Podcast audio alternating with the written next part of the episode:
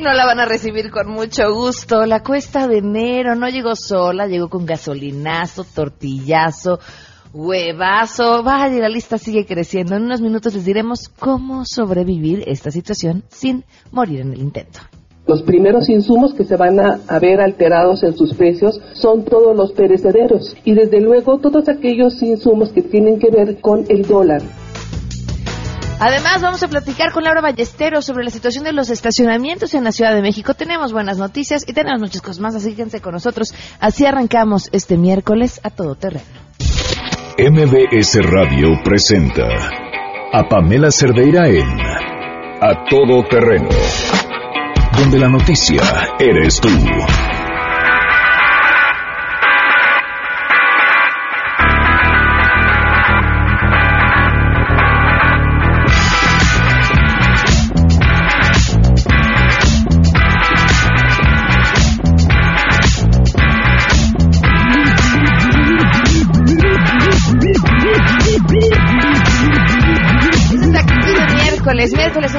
Del 2017. Gracias por acompañarnos. Soy Pamela Cerdeira. Los invito a que estén aquí hasta la una de la tarde. Como siempre, lo más importante son sus comentarios. Así que hay diferentes, diferentes formas en las que pueden hacernos llegar. Uno de ellos es a través del WhatsApp 55 33 32 95 85. Saludo a Adriana Martínez. Dice excelente miércoles. Hoy sí te voy a poder escuchar vivo. Pues en vivo, muchísimas gracias, Adriana. Aquí estamos saludarte. Indira Zabaleta, también muchísimas gracias por estar al tanto. A Francisco Alcántara, a Eduardo Ayala, el dice es miércoles y ya andamos a todo terreno. Así es como que hay que andar desde lunes, Eduardo. Eh, Lore Hernández, muchísimas gracias por escribirnos también este y por sus comentarios al respecto de los diferentes temas que suceden en México principalmente y en Estados Unidos con todo lo que ha estado diciendo pues últimamente Trump. Y últimamente pues ya no, ¿no? La, esta semana, el último mes, el, el, último año prácticamente, y lo que nos falta. El teléfono en cabina, donde Talía estará tomando sus llamadas, es 5166125 y de volada también me las hace llegar y también me entero de lo que nos tienen que platicar. El correo electrónico a todoterreno, arroba mbs.com y en Twitter y en Facebook me encuentran como Pam Cerdera. Fíjense que ayer les preguntábamos en Twitter sobre el tema de la eutanasia para medir un poco el sentir de la población sobre este asunto que finalmente platicábamos ya no pasó como tal en el constituyente de la Ciudad de México, pero que se estará discutiendo. Y me llamó la atención la cantidad de gente que respondió a favor. Eh, 93% a favor, 7% en contra. Siendo que, bueno, uno pensaría que es un tema con, con mucha mayor controversia. Y este, bueno, es interesante ahí su opinión. Si quieren hacerlo, todavía pueden hacernoslo llegar a través de Twitter. Pero tenemos mucha información, así que arranco de una vez con mi compañera Hatsiri Magallanes.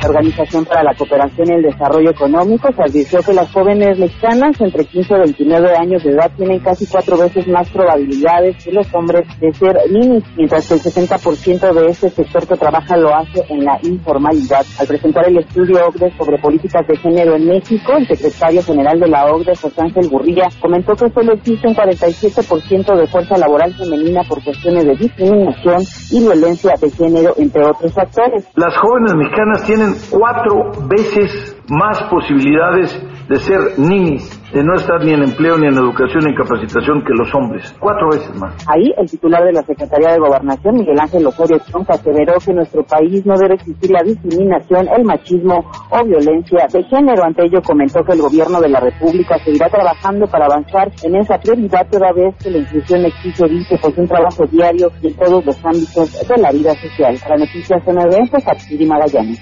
Ante la temporada de frío en la Ciudad de México han aumentado 9.6% las enfermedades respiratorias y hasta el momento se registran 12 casos de influenza y un fallecimiento de una mujer que no se vacunó y padecía obstrucción pulmonar. Lo anterior lo aseguró el secretario de Salud capitalino Armando Agüeta. Al encabezar la jornada de vacunación y servicios en Xochimilco indicó que de 59 frentes fríos que se tienen previstos, solo llevamos 20, por lo que se viene la época de más frío y la gente debe autocuidarse tomando agua, vitamina C y vacunarse. Explicó que por el momento llevan un 58% de aplicación de la vacuna de la influenza sin que registren alguna reacción adversa. Y la cepa que se ha presentado en esta época es la tipo B y H1N1 y H3N2. Recordar que la vacuna se aplica de forma gratuita en estaciones del metro 18 de Metrobús y los centros de salud de esta capital. Reportó Ernestina Álvarez. En la Cámara de Diputados están encendiendo las alertas por la cercanía en la toma de posesión del presidente todavía electo de los Estados Unidos, Donald Trump.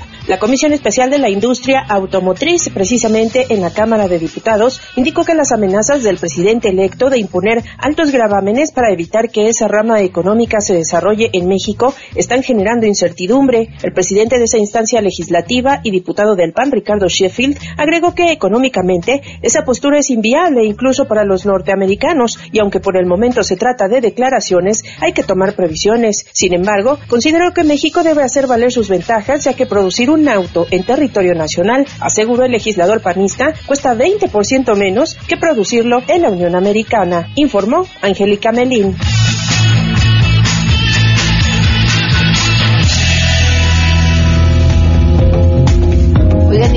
Con eso de que el dólar ya rascó y pasó los 22 a la venta en ventanilla en diferentes eh, bancos, está depende de dónde vaya uno, ¿verdad? Pero de los 22, 23 a los 22 con 42, creo que es el, más alto, el 22, 15 en algunos bancos, nos surgen, nos surgen buenas noticias.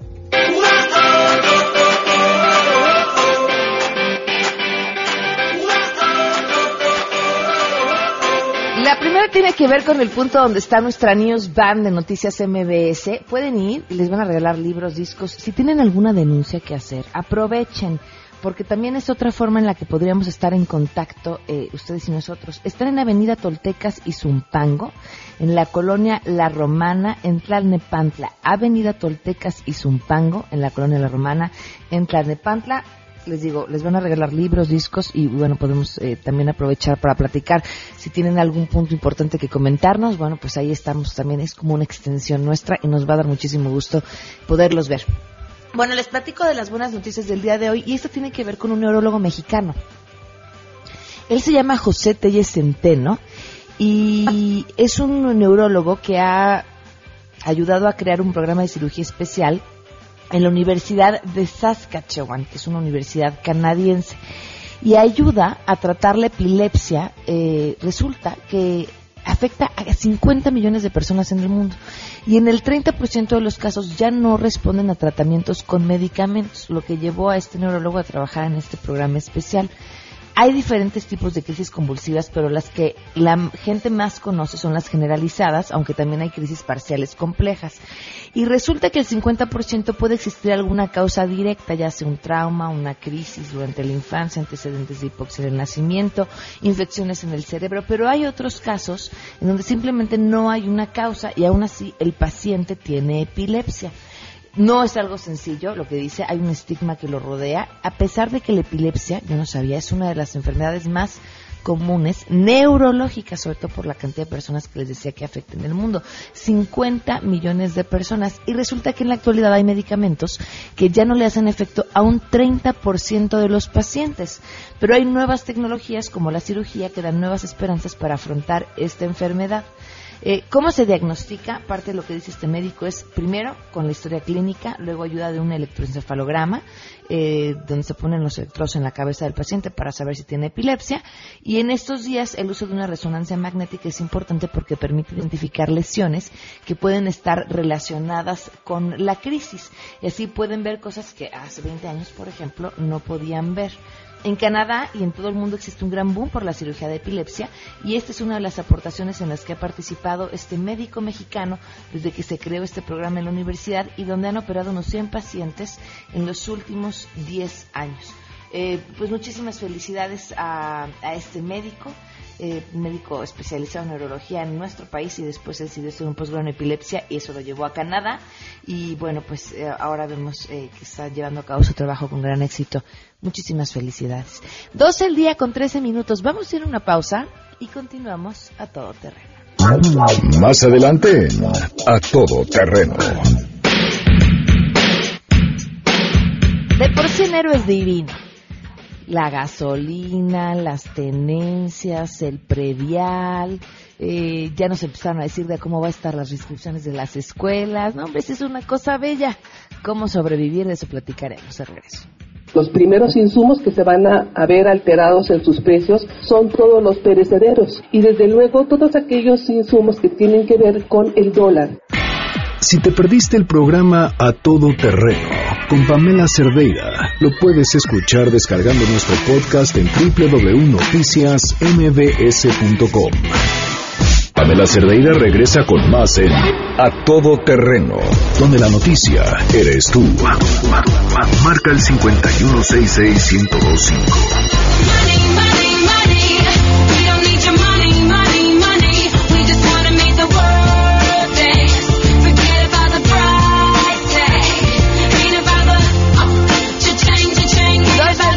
17 minutos, continuamos a todo terreno. Gracias por seguir con nosotros. Pues les decía, ya viene, bueno, ya llegó enero, ya vamos casi a la mitad y, y, nos da muchísimo miedo. Por supuesto, el gasolinazo fue la primera sorpresa, pero de por sí, sobrevivir enero es un tema complicado porque nos dejamos llevar por diciembre.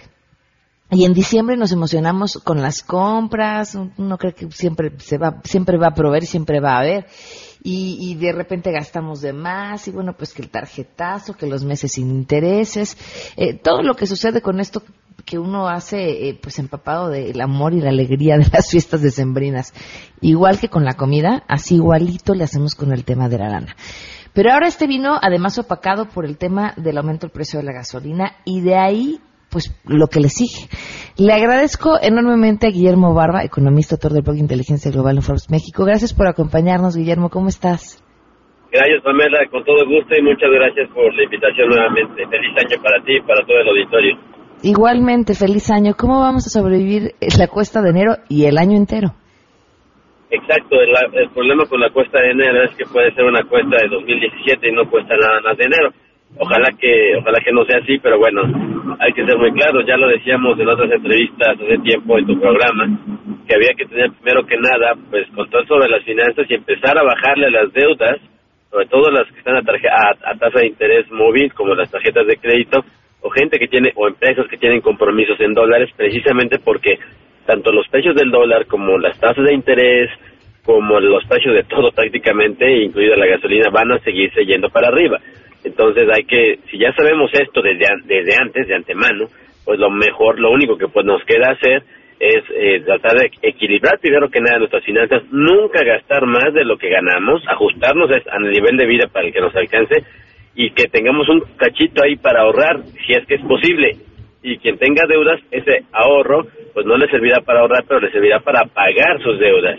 Entonces es muy importante hacerlo y los que puedan, pues renegociar los términos de sus compromisos a pesos y a tasa fija y a la más largo plazo que se pueda. Sería como que de entrada la primera recomendación, ajustarse. Si usted gasta más de lo que gana, ya está un poco rojo. Si usted este tiene un, ahí empieza a tener esos problemas o no alcanza para ahorrar o pagar sus deudas, ya es un poco también naranja que hay que empezar a corregir. Oye, a ver, eh, hablabas de un tema importante, renegociar las deudas. ¿Qué tan factible es? ¿Con quiénes y cómo? ¿Y qué margen tenemos para, para renegociar? Pues mira, sobre todo eh, hay que acercarse a su banco. Los bancos lo que lo que quieren es que les pagues y están dispuestos a, ser eh, más flexibles con tal de que les sigas pagando.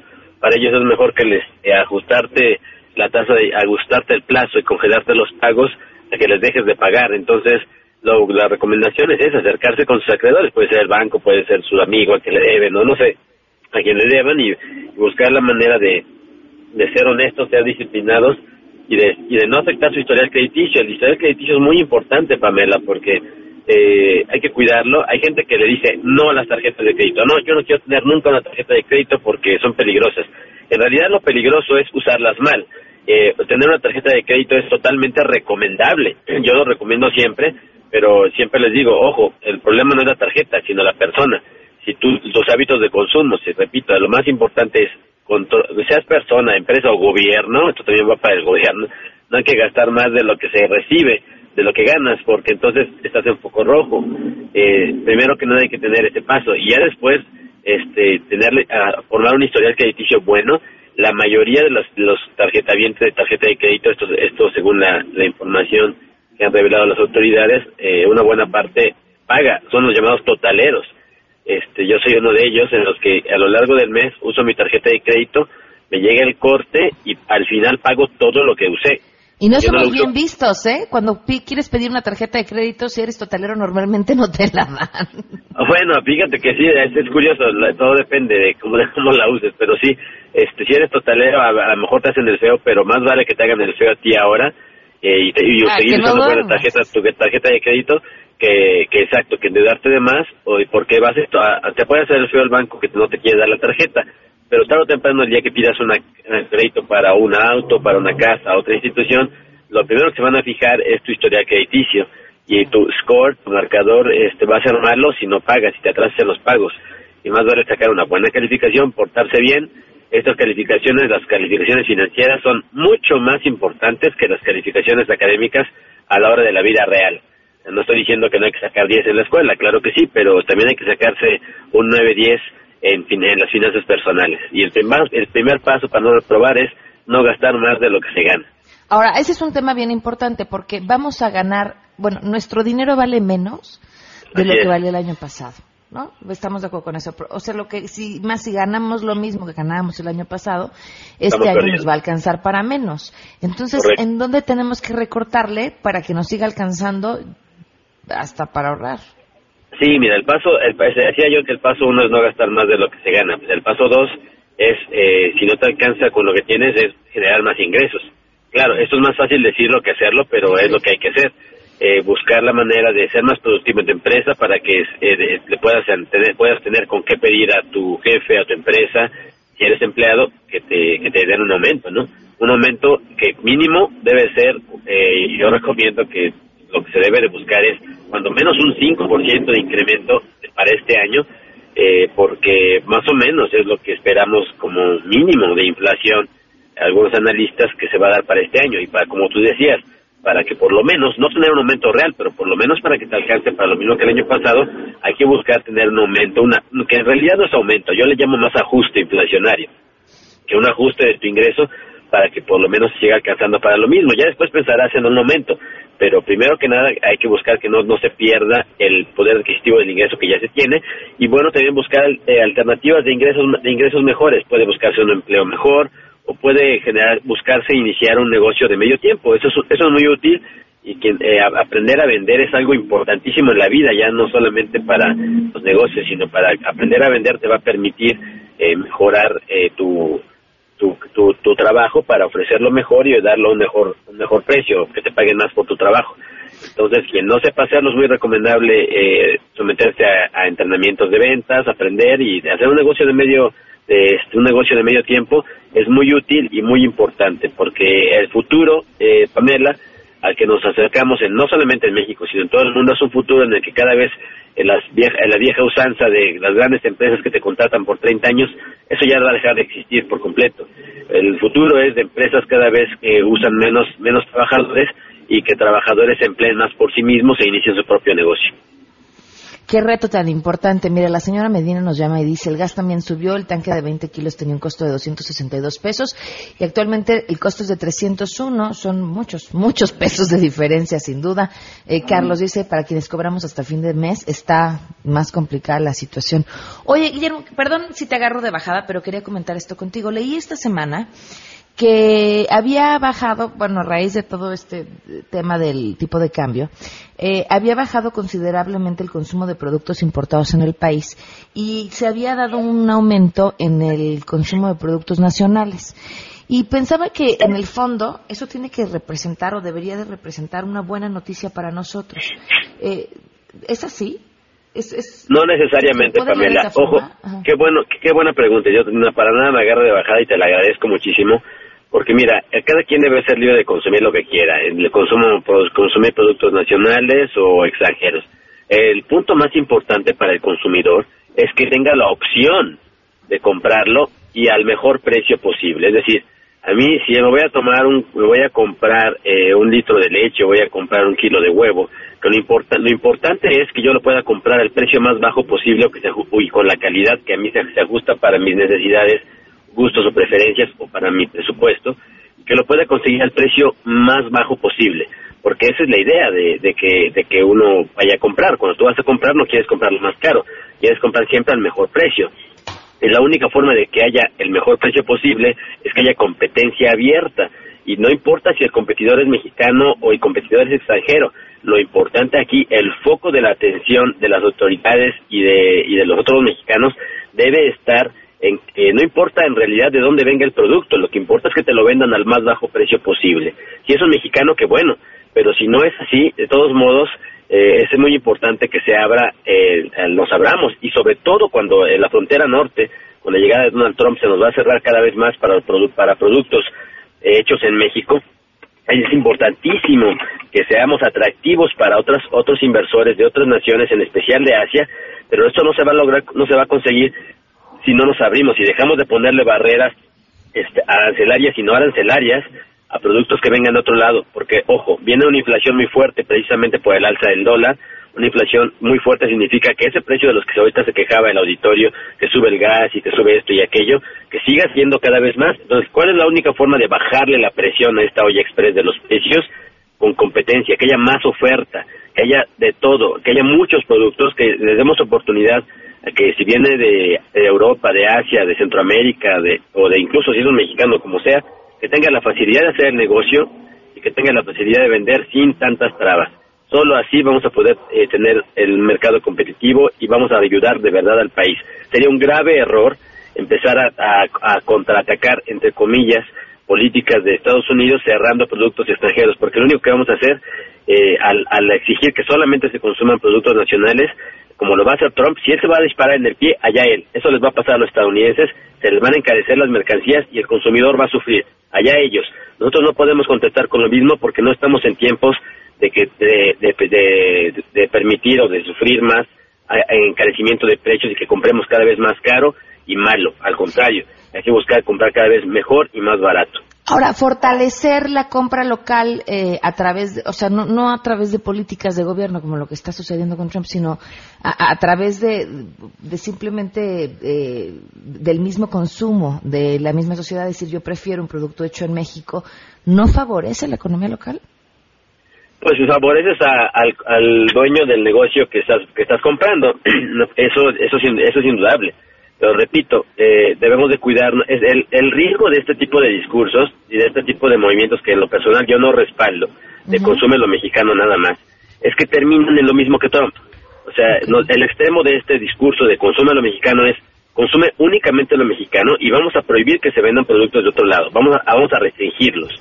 Y repito, el problema de esto es que significa eh, que a consumamos lo mexicano, sea bueno o no y sea caro o no. Eso, eso ya lo vivimos en décadas pasadas y fue terrible. Entonces, eso, no tenemos que volver a eso, que hay que avanzar y no retroceder. Eh, qué bueno que haya opción. ¿Consumemos lo mexicano? Claro que sí, pero que no critiquemos a aquel que porque le conviene, por su bolsillo, porque le sale más barato, porque simplemente quiere hacerlo, compre lo extranjero. Eso, eso no es lo importante, lo importante es que haya opciones. Y bienvenidos los mexicanos que compremos lo mexicano y bienvenidos que aquel que porque así lo decide compre lo extranjero porque le conviene o porque quiere. Entonces, ojo con eso, no podemos contestar. Hay que, para contrarrestar una política de proteccionismo como la de Estados Unidos, hay que contestar eh, fortaleciendo la economía mexicana, abriéndonos más y que tiene, que teniendo opciones extranjeras y mexicanas. Es lo que hay que hacer.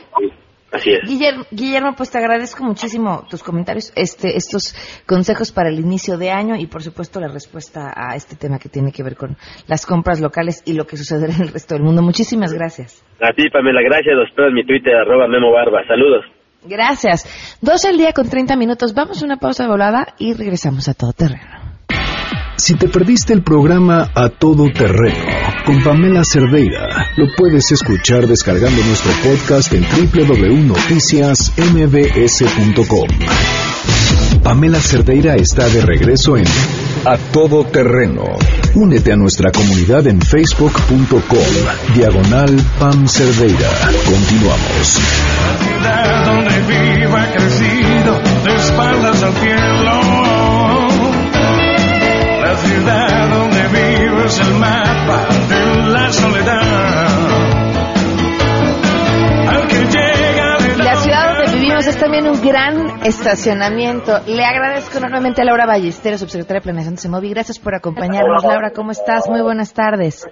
¿Qué tal, Pamela? Muy buenas tardes. Qué gusto saludarte. Igualmente, eh, los datos, y creo que pocas veces lo pensamos, acerca de la cantidad de estacionamientos que hay en la Ciudad de México son impresionantes, sobre todo si nos comparamos con ciudades de primer mundo con las que nos encanta compararnos, en donde, eh, bueno, pues no, no, sé el porcentaje, pero, pero es muchísimo, muchísimo menor a lo que tenemos aquí en la Ciudad de México. Sí, es cierto. Mira, lo hemos, lo hemos hablado ya incansablemente. Tenemos 5.5 millones de autos al menos circulando en la Ciudad de México todos los días. Eh, somos 9 millones de habitantes y tenemos 5.5 millones de autos. Por supuesto que estamos administrando 23 millones de viajes metropolitanos eh, obviamente la actividad del Estado de México eh, tiene que ver con, estas cifras. Sin embargo, pues hemos hablado mucho del tráfico, de la congestión, de que ya no caben los automóviles en las vías y que la calle está en constante disputa por eso. Sin embargo, la, el debate que no se había dado es dónde los estamos estacionando y dónde los vamos a estacionar. Y hay datos ya muy claros del ITDP, del INCO, quienes han estado trabajando de manera muy seria este tema desde hace varios meses, en donde se dice que el 43% de todos los, los edificios de la infraestructura de nuestra ciudad están destinados a los estacionamientos. Y mientras más estacionamientos, más tráfico inducido, porque evidentemente el viaje en automóvil está resuelto, y eso hace que zonas como Polanco, Reforma, eh, evidentemente también eh, la zona de las lomas, eh, la zona de toda la delegación Cuauhtémoc, que es donde se consigue el mayor número de viajes, tengamos el tráfico que se tiene todos los días. Fíjate que uno pensaría que eso es una buena noticia, el que estos lugares, eh, estos grandes edificios tengan lugar para estacionarse. Sin embargo, verlo desde el otro punto de vista, es decir, están incentivando el uso del automóvil y no el transporte público al darle tantas facilidades. Así es, mira, nos han hecho totalmente contraintuitivos en esta agenda pro coche de las últimas dos décadas. Ha hecho que seamos completamente contraintuitivos con lo que se tiene que hacer en materia de infraestructura en la ciudad, no solamente en cuanto a la infraestructura con escala humana, que ya hemos hablado mucho de ella en términos de seguridad vial, de seguridad para los niños, para los grupos más vulnerables, sino también en términos de tráfico. Si tú generas una cantidad alta de estacionamientos en las principales zonas atractoras de viajes, porque es donde se encuentran los empleos o los destinos de las personas, lo que haces es que los coches tengan garantizado su viaje hacia allá. Pasa lo mismo con los segundos pisos. Hacen que las personas lleguen mucho más rápido al embudo, porque al final del día pues el coche está teniendo la prioridad y no la inversión en transporte público. Estamos buscando por eso cambios a la norma de estacionamientos. El día de ayer en Washington D.C. fue la entrega del, Sustainable Transport Award. La Ciudad de México se lo llevó en el 2012 justamente por la inversión que hizo en Metrobús. Ahora se lo está llevando Santiago de Chile y justamente ahí, eh, junto con todos los expertos que estaban reunidos, explicamos de qué va estos cambios en la norma. ¿Cómo, ¿Cómo van a ser estos cambios? Mira, va a ser una reforma que ya se, se está generando al reglamento de construcción y una norma complementaria a este reglamento en donde vamos a desaparecer la regla de mínimos, como actualmente se encuentra. Hoy todos los constructores y desarrolladores están obligados a hacer espacios de estacionamiento. Y nada más comparando, por ejemplo, la Ciudad de México con Londres, la nueva torre de Vancomer con más de 2.000 cajones de estacionamiento, que es una barbaridad en la zona central de la ciudad Reforma, que de por sí ya está colapsada, versus una de las torres más importantes de Londres, que tiene solamente cinco cajones de estacionamiento. Esto es porque en la Ciudad de México se le obliga a los constructores y a los desarrolladores a tener cajones de estacionamiento por ley. Hay una norma que es la mínima, dependiendo de los metros cuadrados que construyan. Hoy estamos desapareciendo en esta reforma eso y lo que se está buscando es establecer un tope de máximo, una cantidad máxima como límite para poder construir cajones y en la medida en la que se vayan acercando ese tope, se va a ir pagando un porcentaje, un fondo que va a ser destinado para transporte público. Mientras más cercana esté esa construcción de una zona con transporte público, más caro va a ser lo que van a tener que pagar. Ahora, a mí me preocupa una cosa, Laura, porque entiendo perfectamente esta lógica de tratar de desincentivar el uso del automóvil. Sin embargo, no tenemos todavía el transporte que queremos o que deberíamos para que la gente deje el automóvil en coche. ¿Quiénes lo están usando? Así es, y por eso hay que estar avanzando en esta agenda de manera paralela. No podemos estar eh, trabajándolo por fases porque al final del día la gente requiere hoy ya un servicio de transporte público digno, eficiente y sobre todo seguro y de calidad. Eh, y en esto se está concentrando la ciudad. Mira, tan solo el año pasado se invirtieron mil millones de pesos para renovar los microbuses que ya el jefe de gobierno comentó que van para afuera los 15 mil que existen. hemos estado renovando hoy cerca ya de 2.000 este, nuevos buses. Eh, hemos estado también invirtiendo en los nuevos taxis eléctricos. Este año viene la ampliación de la línea 5 de Metrobús con la nueva línea 7 de Metrobús en reforma, sumando más de 35 kilómetros de líneas. Vamos a hacer la ciudad de América Latina con más kilómetros de Metrobús.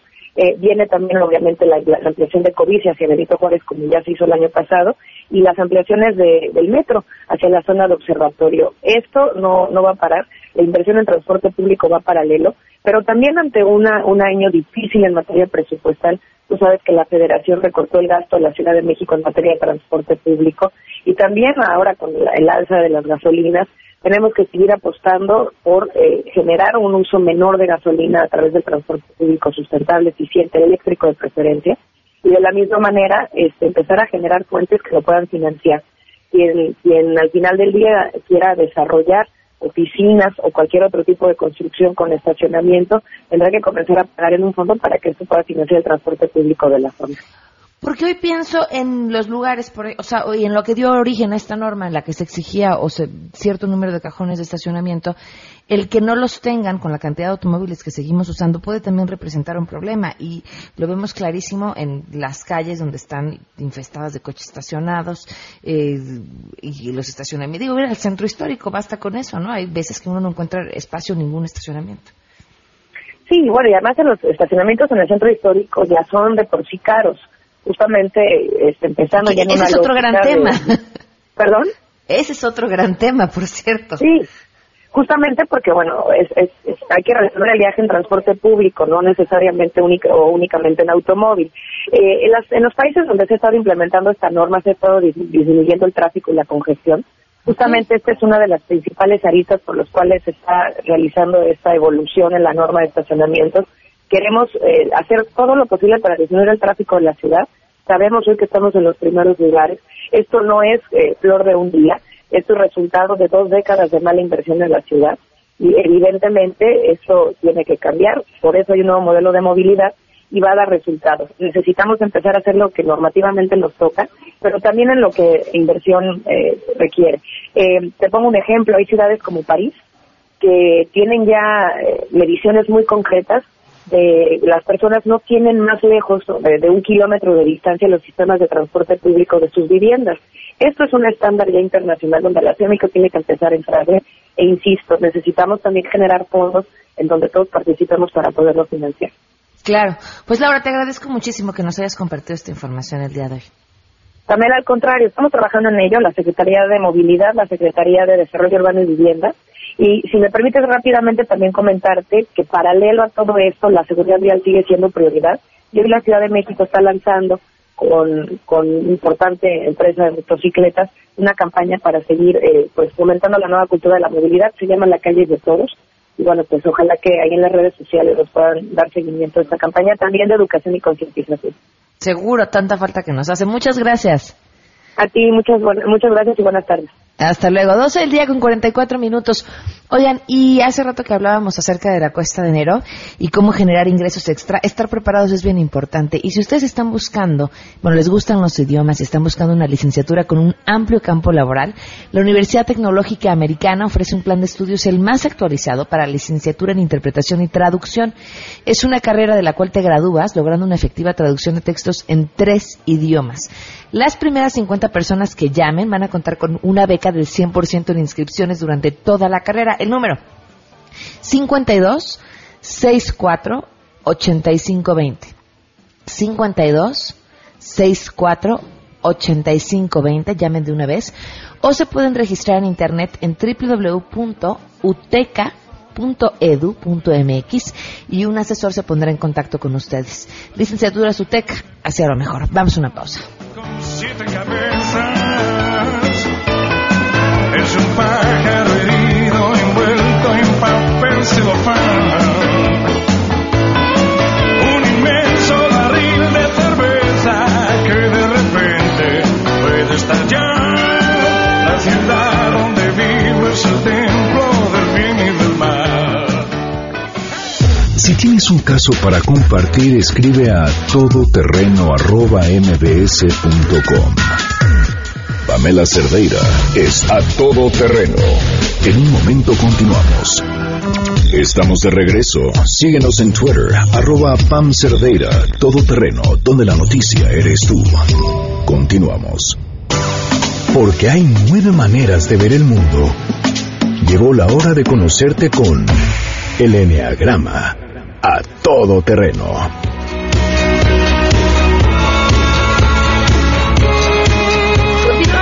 Terreno. Hoy toca Enneagrama y están con nosotros Adelaida Harrison y Andrea Vargas para hablar acerca de los propósitos de Año Nuevo.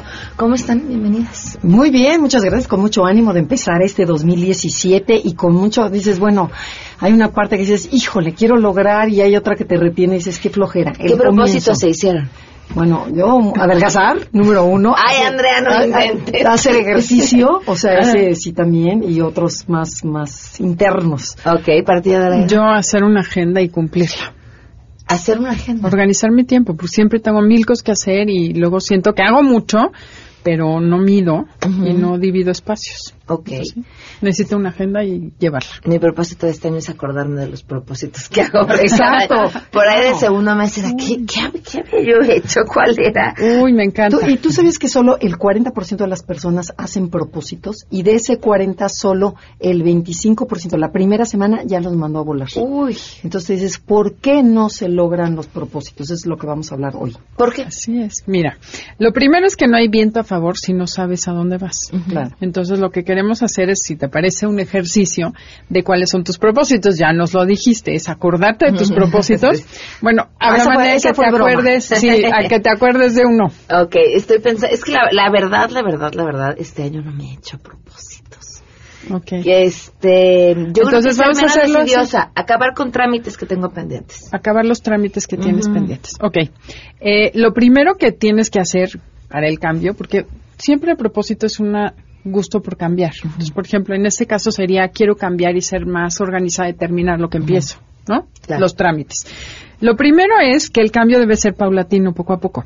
No esperes hacer muchos cambios a la vez, ¿no? O un cambio tan radical como quiero bajar de peso, hacer ejercicio, ser simpática y estudiar una maestría. pues no. En un año, si no lo has hecho en 50, no lo vas a hacer en un año. No, y por eso todo el mundo los manda a volar, Claro. porque son demasiado grandes los propósitos. Claro. El otro día estaba escuchando a un conferencista y dice es que no son propósitos de año nuevo, son trampas para sentirme mediocre el próximo año también. Fíjate que es cierto, yo el, el año en el que mi propósito sobrepasó expectativas fue el año en el que me quedé con un propósito, uno solo. Dije, mi propósito va a ser correr medio maratón. Guau. Ese es mi único propósito. Y le puse fecha, ¿no? Que era importante, porque si no dices para cuándo lo vas a lograr, pues se te va el año y no lo consigues. Entonces, bueno, vamos a ponerle fecha en marzo. Va a ser en marzo, va a ser tal, qué tengo que hacer, cuál es mi entrenamiento, qué voy a seguir, qué... Y al final, al finalizar, o sea, para agosto, yo ya, por supuesto, ya había corrido un medio maratón, pero para agosto ya estaba corriendo un maratón. Porque el cumplir con ese propósito me llevó a una serie de cambios de vida que yo no tenía previstos, ¿no? Engancharme con el deporte. Pero era uno. Claro. Uno sencillo, con una fecha. Bueno, ni tan con- sencillo. No, bueno, pero, No, pero, sí, pero, pero uno solo. No Ese más. es- Ese es eso. algo bien importante, no quieras cambiar todo al mismo tiempo. Claro. Entonces, bueno, la idea es que toda la gente que nos escucha aprenda una manera de usar el enneagrama para cumplir sus propósitos. Y que haga el ejercicio ahorita. Ajá, entonces la idea es que hagan una lista, si no les da tiempo de analizarlo porque es muy complicado, pero vamos a pensar, todos apunten sus propósitos, ¿no? Cinco propósitos. Entonces ya que tienes tus propósitos, si quieres dime cinco cosas que se te ocurran y vamos a hacerlo como un ejemplo, aunque no sean tus propósitos año. Vamos a hacer, retomar el ejercicio, bajar de peso, eh, enojarme menos con mis hijos sirve, ¿no? Bueno, eso está padre, claro. Sí, ser- más paciente, terminar trámites pendientes, este, Ser más ordenada. y ser más ordenado. Ok, bueno. Ay, muchos. Sí. De esos propósitos hay que ordenarlos por prioridad. Ok. Pon hasta arriba el más importante y abajo el menos importante. ¿Cuál es el que más necesitas o más quieres? Eh, yo creo que la paciencia. Tener paciencia con tus hijos. Y es ¿Cuál gratis, quieres? ¿sí? ¿Ese o los, o el- Eso está padre, porque Sí, hay mucha gente debe tener ese propósito. Ok, entonces ponle una calificación junto a cada propósito, pero ahorita lo vamos a hacer para que se entienda a solo un propósito. Ok. ¿Qué tanto quieres tener más paciencia con tus hijos del 1 al 10? Mm, Depende de la hora del día. Pero vamos a Ahí empieza, ¿ves? 10. Ahí empiezan los problemas. Porque igual no es 10, vamos a suponer que tú sí. Pero mucha gente dice, quiero dejar de fumar. Y mi motivación es 2. No, pues no. Pues ya ni lo hagas. O sea, tacha Claro. ese propósito y busca algo que sí te mueva o ve cómo vas a subir las ganas de llevar a cabo ese propósito. Ok. Ujú. Ya que tienen su lista y ya que lo calificaron, ahora van a poner junto en la columna, se cuenta, hacen una columna de propósitos y junto la calificación y después van a poner por qué no he podido lograr eso a lo largo de mi vida. Ok. Porque es Ok. para ver la razón por la que no has logrado ese propósito. ¿Por qué no tienes paciencia con tus hijos? Mm, pues por la vida, ¿no? Eh, yo, yo creo, porque la Podrá ser que- acelere, porque, la vida te vive desde que tú vives tu vida. Antes de que conocieras el enneagrama, porque ya no pierdes la paciencia. No, pero bueno, una es porque no, no lo has logrado. Ajá. Lo siguiente es que le preguntes a tu cabeza qué tanto lo quiere. O sea, muchas veces es importante que yo tenga más paciencia. El corazón, ¿qué tanto quiere tener más paciencia? Ok. Claro, porque a veces nos ponemos propósitos por cumplir con el deber ser, ¿no? Porque realmente Exacto. es algo que tú quieres. Ese es punto. nuestro propósito. Entonces vamos a acabar trámites. Bueno, Bueno, acabar los trámites. pero lo importante es el chiste que la gente sí. aprenda y entienda el sistema. Ok, Entonces, entonces- quieres hacer trámites. Tu cabeza dice que es importante. Pues sí. Ok. ¿Tu corazón qué te dice? Ay, Qué flojera. flojera. Ahí tienes motivación cero. Sí. Y luego el cuerpo, ¿qué te dice? También qué flojera. Entonces son Entonces, dos son centros dos que te dicen no y uno que te dice sí. Entonces, bueno, ya que tienes esto, hay que hacer un análisis profundo de por qué tienes esa, ese bloqueo. ¿no? Y llevarlo al otro lugar. Visualízate qué pasaría. Tu cabeza te dice, ok, es importante. ¿Por qué es importante? Porque, pues porque hay que tener los papeles en orden. Ok. Por Y ejemplo, por te estás refiriendo a testamento, este, licencia, eh, Pasaportes, pasaporte. renovación, título. Es, Ajá. es así, Sí, sí, sí, sí. Malditos trámites. sí. Bueno, aquí viene el truco. ¿Qué podrías hacer o qué sucedería si tú ya hubieras logrado a fin de año? Suponte que ahorita Ay, estamos estaría más tranquila. fines del 2017. ¿Cómo te sentirías Ay, no, bueno. si hubieras acabado todos los trámites pendientes? trámites. No, no, es que estoy haciendo el ejercicio Sí, junto claro. y digo, bueno, creo que la autoestima se me subiría al máximo. ¿En ¿no? serio? Sí, Sí, yo estaría que dices, tranquila. Licencia, no sé qué, pero dices, qué rico, es como... Tengo todo. O sea, cada palomita que pusiste, ¿cómo te sentirías? Bien, muy bien. Ok, ese es un punto importante. Verte después de haber logrado el propósito. Ok. Porque eso sube la motivación y mueves de dos, te mueves a ocho o a diez porque dices, no hombre, sí me va a sentir maravilloso y entonces esa motivación que es cero en el corazón se vuelve diez, dices, no, sí lo quiero hacer porque quiero llegar a fin de año, pero ya es diferente la visión. Y ahí empiezas a usar tu cabeza.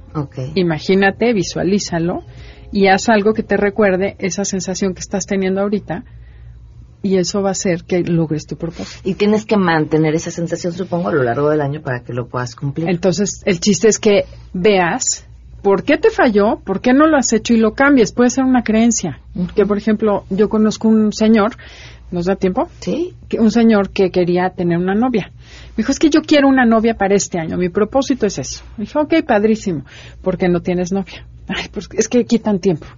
Y acabamos complicado. Exacto, y las viejas son bien complicadas. Yo quiero una que no me exija, que no me pida nada, que no sé qué. Y acabó dándose cuenta que no quería una novia, Que porque no le iba implica. a implicar un esfuerzo y un compromiso tal que no la quería. Entonces dije, pues deja de hacer el propósito de tener una novia y deja de frustrarte todos los años con que acabaste el año sin pareja. No te interesa. Pero entonces ya tuvo conciencia de que no le interesaba. Ok. Y curiosamente, al año Encontró siguiente novia. encontró novia. Ok. Supongo una que no le quitará tiempo. Pero entonces, no a ver, que la- No, lo dejó de importante es exigirle. la visualización. No, Después, lo importante o sea, es hacer conciencia, que eso es lo que el enneagrama te ayuda, ¿no? Porque casi siempre no cumples tu propósito porque está ligado a la personalidad. Por ejemplo, acabar trámites. En el 9, en mi caso, me da una flojera hacer cosas que es el deber ser, nada más porque tengo que hacerlo, ya no me gustó. A mí nadie me va a decir qué hacer. y eso inconscientemente me mueve a no querer llevar a cabo eso, porque no me interesa ser una persona ordenada. Cuando me he vuelto ordenada en los aspectos que lo he logrado, digo, vivo más feliz Claro. pero es cacha porque tu personalidad te está bloqueando a llevar a cabo el propósito. Ok, me, parece un gran ejercicio sobre los propósitos porque casi siempre que uno escucha hablar sobre estos temas te dicen cómo lograrlos, pero aquí nos llevan a hacernos la pregunta del para qué y por qué. Es que además a te mejor dicen- eso que te propusiste ni siquiera era importante. Te dicen qué tienes que hacer y cómo. ¿Y qué crees? Si no lo he hecho es porque no No puedo, no, quiero. porque no quiera, Claro, ¿no? claro. Bueno, esta es otra opción. Muy se bien. nos ocurre a Andrea y a mí. Me parece una gran opción. Y si tienen dudas o- específicas sobre eh, este procedimiento, que además me pareció muy interesante, síganlas los sábados a las 12 del día en Enneagrama Conócete y a través de Twitter y Facebook en... Enneagrama Conócete en Facebook y en Twitter. Arroba Conócete MBS. Perfecto. Muchísimas gracias. No, y muchísimas Gracias, gracias a ti y feliz año nuevo a ti y a todo tu auditorio. Sí, Gracias. esperemos que con esto sí de veras arranquemos ahorita que estamos empezando el año con muchísima ilusión. Y Así gracias será. por escuchar. Muchas gracias. Nos vamos. MBS Radio presentó a Pamela Cerdeira en A Todo Terreno. Te esperamos en la siguiente emisión, A Todo Terreno, donde la noticia eres tú. MBS Radio, en entretenimiento, estamos contigo.